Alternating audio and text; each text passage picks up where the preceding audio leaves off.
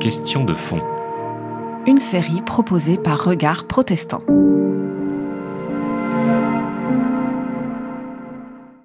Dans cette euh, section, voilà, la question que j'aimerais aborder, c'est celle de la formation de notre Bible, et en particulier de l'Ancien Testament. Comment, voilà, ce long texte que nous lisons de la Genèse à Malachie, hein, dépend le, canon que l'on utilise, mais en tout cas tous ces textes, euh, Pentateuque, euh, prophètes et écrits, comment est-ce qu'ils ont été écrits? Ce que je vais vous présenter, c'est vraiment voilà, un schéma, un schéma qui est très simple, hein, sur une question qui fait encore aujourd'hui vraiment, qui est l'objet aujourd'hui de nombreux débats hein, autour des, voilà, de ceux qui font de la recherche en Ancien Testament, les historiens de l'Ancien Testament. Mais vous allez voir combien cette, euh, cette approche, je dirais, de la formation de l'écriture n'est pas sans, en quelque sorte, sans conséquence sur la manière et de comprendre Dieu et, de, et, je dirais aussi des conséquences, on va dire, spirituelles en tout cas, hein, ce, que, ce que la Bible est et veut être pour nous. Alors, l'écriture de l'Ancien Testament, elle est née essentiellement donc autour du 8e siècle avant Jésus-Christ. On pense que l'Ancien Testament s'est formé sur cinq ou six siècles, entre le 8e siècle et le 1er siècle de notre ère. Et donc, on va, avec le, le, schéma que vous avez sous les yeux, vous pouvez apercevoir qu'on a en fait deux grandes étapes de l'histoire d'Israël. L'histoire royale, à partir de David jusqu'à l'exil, l'exil du VIe siècle est vraiment cette période de grande crise, et puis après l'exil, ce qu'on appelle la période post-exilique, qui va conduire, je dirais, jusqu'au christianisme. Hein. Et là, on aura donc le, judaïsme qui va se constituer peu à peu dans cette, dans cette période post-exilique, qui est elle-même divisée en deux. Dans le schéma que vous avez, vous voyez, je vous ai mis également toutes les, toutes les dominations, domination assyrienne, domination babylonienne, domination perse, domination hellénistique, et on pourrait continuer domination romaine. C'est donc au cours, sous cette domination, que c'est en quelque sorte mis en place l'écriture euh, que nous lisons. La première étape de cette écriture, on peut dire, hein, on peut la dater d'avant l'exil, c'est-à-dire pendant l'époque royale, autour du 8e siècle. Cette, euh, euh, écriture, nos écritures sont nées donc pendant la période royale, sans doute un petit peu déjà au nord dans l'Israël du Nord, et puis sans doute principalement dans l'Israël du Sud, autour du roi Josias, qui est le roi du 7e siècle, qui est une période un peu florissante pour le, pays de Juda. Et c'est dans cette période sans doute que se cristallisent, que se forment en tout cas les, premiers écrits bibliques. Ces premiers écrits bibliques vont être principalement liés à une histoire tribale, une histoire euh, royale. Et cela va correspondre au livre de Josué, au livre des juges, au livre de Samuel et au livre des rois. On appelle cette histoire l'histoire deutéronomiste, c'est-à-dire une histoire qui va en fait de l'entrée en Canaan, que représente le livre de Josué, que, décrit le livre de Josué, à la sortie du pays de Canaan, qui décrit la fin, que décrit la fin du livre des rois. On a donc une longue histoire de la sortie, de l'entrée à la sortie de Canaan. Et l'histoire deutéronomiste va donc être une explication de cette histoire royale. Une explication de cette histoire royale. On va à la fois donc se servir de beaucoup de sources, de sources sans doute écrites, scribales, c'est-à-dire que dans ces petites royautés, dans ces royautés israélites et judéennes, il y avait des scribes qui notaient, je dirais, les, chroniques royales. On savait, voilà, tel ou tel roi avait régné de telle ou telle époque. Donc on va reprendre ce matériau scripturaire et on va y ajouter soit mm, des traditions, des traditions anciennes, et également des anecdotes, des récits de cours. Hein. Et c'est la raison pour laquelle on va avoir par exemple des histoires de David et ensuite les différentes histoires des rois. Dans cette euh, première histoire, histoire littéraire, eh bien, ce qui va être euh, euh, construit, on va le construire euh, avec une sorte de clé clé de lecture. C'est-à-dire que si au départ on, a une juxtaposition vraisemblablement de petits écrits, de chroniques royales, avec l'exil, il va y avoir une sorte d'interprétation. Et on va essayer de répondre à cette question tout à fait, existentielle, forte pour euh, les rédacteurs de cette histoire, c'est-à-dire pourquoi est-ce que Dieu n'a pas sauvé Samarie de la conquête des Samiriens Eh bien, une première réponse va être des auteurs bibliques va être de dire, eh bien, si euh, l'Israël du Nord avec Samarie a été conquis, a été châtié d'une certaine manière, c'est parce qu'ils n'ont pas été fidèles à la loi de Yahvé, et surtout c'est parce qu'ils n'ont pas euh, compris que le seul culte de Yahvé, devait se célébrer à Jérusalem. On va voir donc une première clé de lecture. Mais lorsque en 587 les Babyloniens détruisent Juda et euh, Jérusalem et le temple de Jérusalem, on va aussi se reposer cette question. Pourquoi Dieu n'a-t-il pas sauvé Jérusalem et Juda? Eh bien, la réponse va être d'une certaine manière la même que celle qui avait été faite auparavant, c'est de savoir qu'on va expliquer toute cette histoire, de cette histoire en raison de l'infidélité de l'alliance, de l'alliance, euh, l'infidélité à l'alliance qu'avait fait Yahvé avec Israël, et cette infidélité explique le châtiment définitif de Judas qui est détruit. Voilà donc un peu comment s'est constituée cette première histoire. Et cette première histoire, elle va être euh, en quelque sorte, c'est intéressant de voir combien elle va être euh, influencée aussi par, je dirais, le contexte assyrien. Lorsque vous lisez un livre comme le Deutéronome, et euh, donc toute cette histoire deutéronomiste, on voit combien la notion d'alliance est tout à fait importante.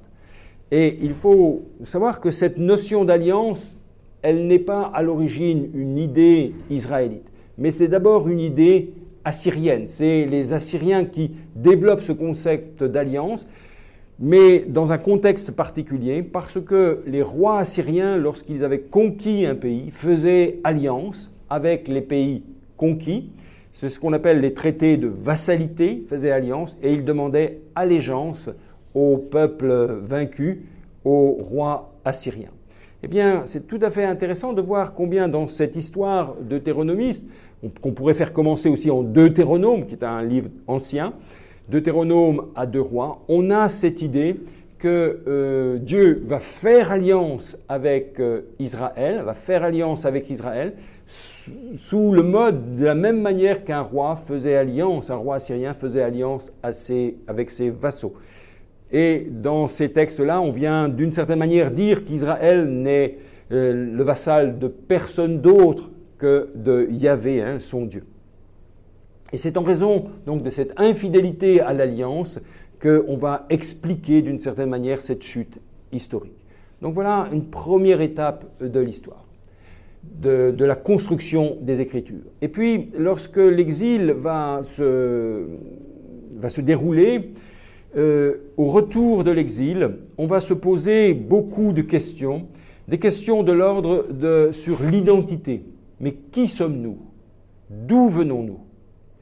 Les questions aussi, mais qu'est-ce qui va guider notre vie communautaire? Maintenant que nous ne sommes plus un État, une nation, mais que nous sommes une communauté religieuse, une communauté de Yahvé, Comment est-ce qu'on va euh, continuer à vivre avec Yahvé?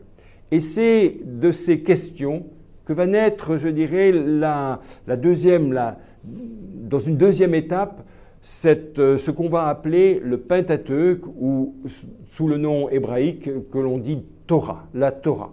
Et la Torah est tout à fait essentielle parce qu'elle va donc dire, elle va en quelque sorte euh, regrouper et les traditions patriarcales, qui sont sans doute anciennes, qui, datent du, premier millénaire, les traditions d'Abraham, les traditions de Jacob, et puis cette vieille tradition de l'Exode, cette fameuse sortie d'Égypte, eh bien, les auteurs du Pentateuque, à l'époque perse, vont construire cette histoire.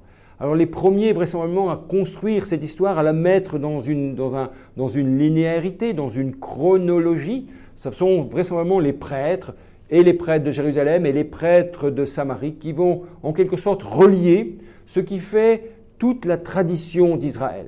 Et du coup, on va, euh, dans le Pentateuque, on va assister à une certaine forme de réconciliation des mémoires, c'est-à-dire que euh, cet Israël divers, avec ses différents, différents groupes qui se réclament d'Abraham, de Jacob ou de Moïse, on voit d'ailleurs que dans les prophètes, par exemple, la tradition patriarcale n'est pas très bien vue. Par exemple, dans un texte comme Ézéchiel 33, on voit que euh, finalement la, référence à Abraham est plutôt négative.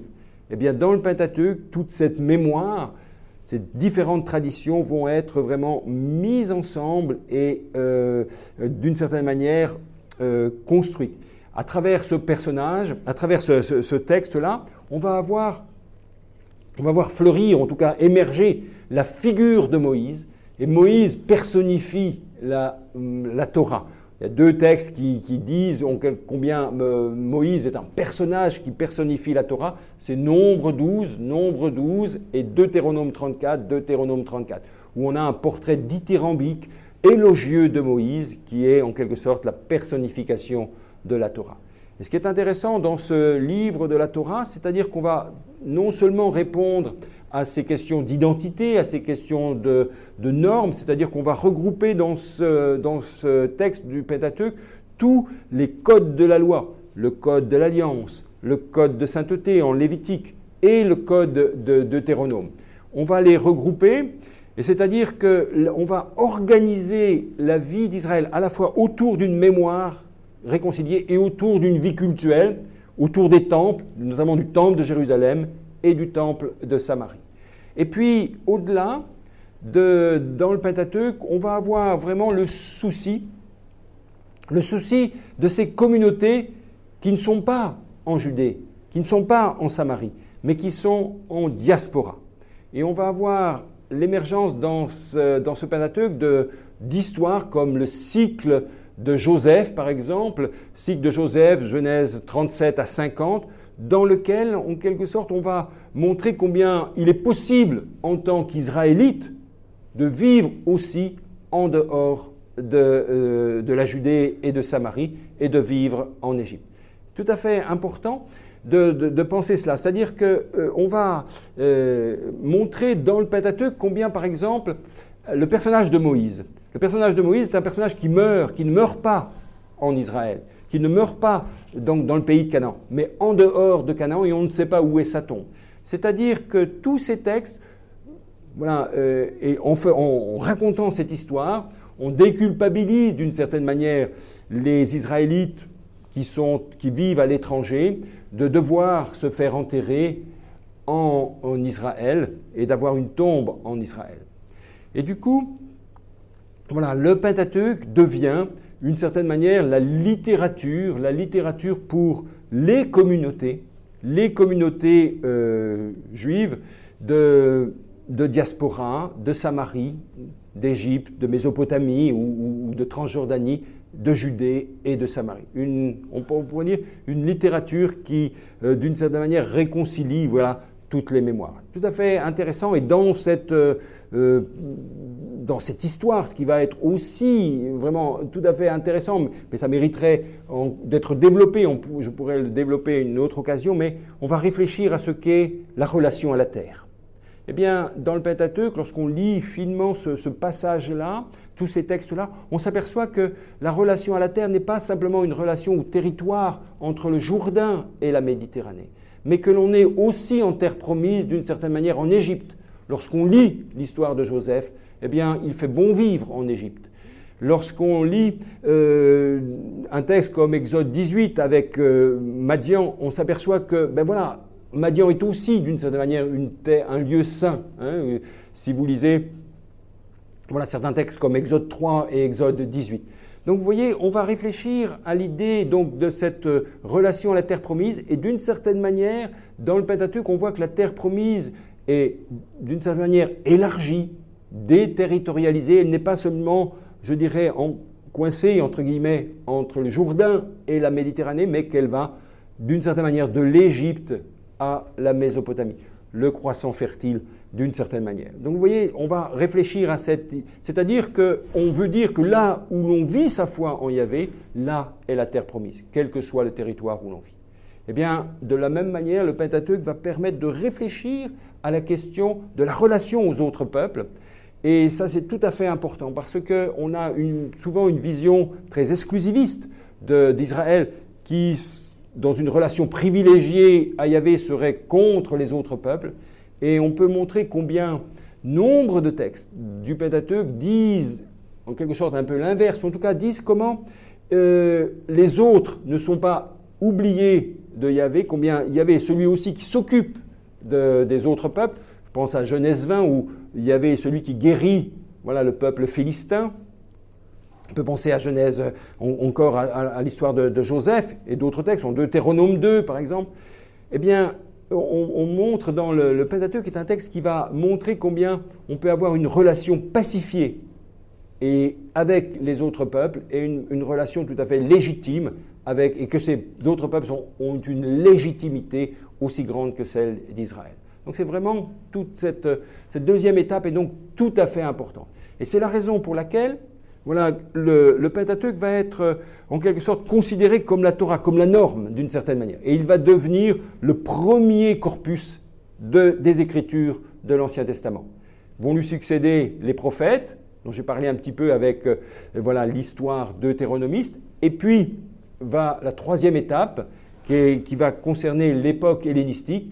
Dans cette époque, on a une sorte, dans cette, dans cette troisième partie de l'Ancien Testament, que sont les écrits, on a les psaumes, qui donc euh, nous, nous, nous, toute la, la, vie spirituelle et liturgique, je dirais, des, des communautés d'Israël du Second Temple. On va avoir tous ces textes de la sagesse, avec euh, voilà, les livres des Proverbes, le livre de Job et euh, de Coëlette. Il est tout à fait intéressant aussi de, voir combien ces livres sont une réflexion, réflexion sur, on peut dire théologique, c'est-à-dire que ces livres vont réfléchir, mais est-ce que sur la justice de Dieu, sur la place du mal ou de la souffrance dans, Job. Et on va montrer combien voilà, cette théologie de la rétribution, c'est-à-dire dans laquelle voilà, ben, euh, à, tel acte correspond à un malheur ou un bonheur, n'est plus tenable pour un personnage comme Job, par exemple. Hein. et on va, d'une certaine manière, découpler le thème voilà, du péché et du malheur. Hein. Et c'est tout à fait intéressant de voir qu'on a une, réflexion qui rejoint d'ailleurs toute une réflexion sapientielle qui va de l'Égypte à la Mésopotamie. Eh bien, et puis dans cette troisième partie, on va avoir des textes qui sont issus vraiment, on va dire, de l'expérience de la diaspora, tels les livres d'Esther, euh, livres, voilà, je pense aussi au livre de, Judith, au livre de Daniel, hein, on peut, voilà, qui sont des, textes qui vont rendre compte de l'expérience diasporique. Et donc voilà comment est née notre, euh, nos, écritures, euh, comment, elles sont, comment elles se sont formées à travers ces, trois grandes étapes.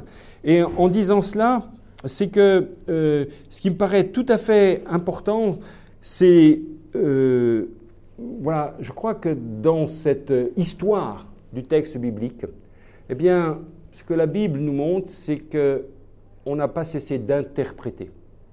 Et combien l'interprétation est nécessaire et que cette interprétation, en quelque sorte, elle est à l'intérieur même de la Bible et que ces différents visages de Dieu, ces différents visages d'Israël, ces différents visages de la terre euh, promise, ces différents visages de la relation aux autres euh, nations, eh bien tout cela, on peut dire que c'est ça qui fait vraiment, véritablement l'inspiration des Écritures et qui fait que cette Écriture demeure une Écriture vivante aujourd'hui encore. C'était Question de fond. Une série de regards protestants.